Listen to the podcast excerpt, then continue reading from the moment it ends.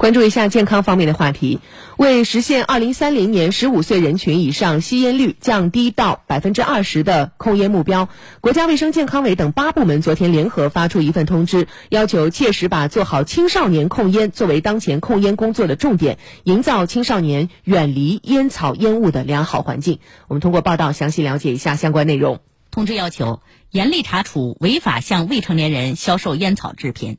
烟草专卖零售商需在显著位置设置不向未成年人出售烟草制品的标志，不得向未成年人出售烟草制品。对难以判明是否已成年的，应当要求其出示身份证件。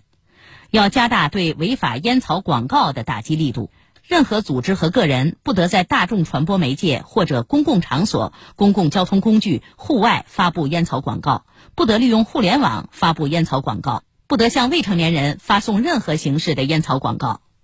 通知还要求加强影视作品中吸烟镜头的审查，严格控制影视剧中与剧情无关、与人物形象塑造无关的吸烟镜头。对于有过度展示吸烟镜头的电影电视剧，不得纳入各种评优活动，避免影视中明星吸烟镜头误导青少年模仿。通知提出。全面开展电子烟危害宣传和规范管理，加强对电子烟危害的宣传教育，不将电子烟作为戒烟方法进行宣传推广，倡导青少年远离电子烟，不得向未成年人销售电子烟，防止青少年误入电子烟迷途。此外，还要求全力推进无烟中小学校建设，还孩子们一个清新的无烟校园环境。